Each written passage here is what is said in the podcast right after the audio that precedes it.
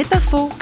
L'art de se réjouir du bonheur des autres avec le prof de philo Martin Stephens un des critères de l'avancement spirituel, c'est notre capacité de nous réjouir de la joie des autres. C'est-à-dire que quand je suis de mauvaise humeur, quand je suis mal, quand pour une raison X ou Y, et parfois il ne faut pas grand-chose, si je suis capable de me dire que je ne suis pas le centre du monde et que c'est pas parce que moi je suis pas bien que euh, forcément cette existence doit être blâmée, ma joie est imprenable. Si je suis capable de ne pas enfermer le monde dans mon propre désespoir, mais de savoir qu'à l'autre bout du monde, tel couple euh, se dit je t'aime, euh, telle grand-mère euh, fait des crêpes à ses enfants, si je suis capable d'avoir cette faculté, oui, de décentrement, savoir se réjouir du bonheur des autres fait que on ne peut plus prendre notre bonheur. Euh, bizarrement, en se refusant à faire de son bonheur une propriété privée, on le reçoit ce bonheur et on peut plus nous le voler.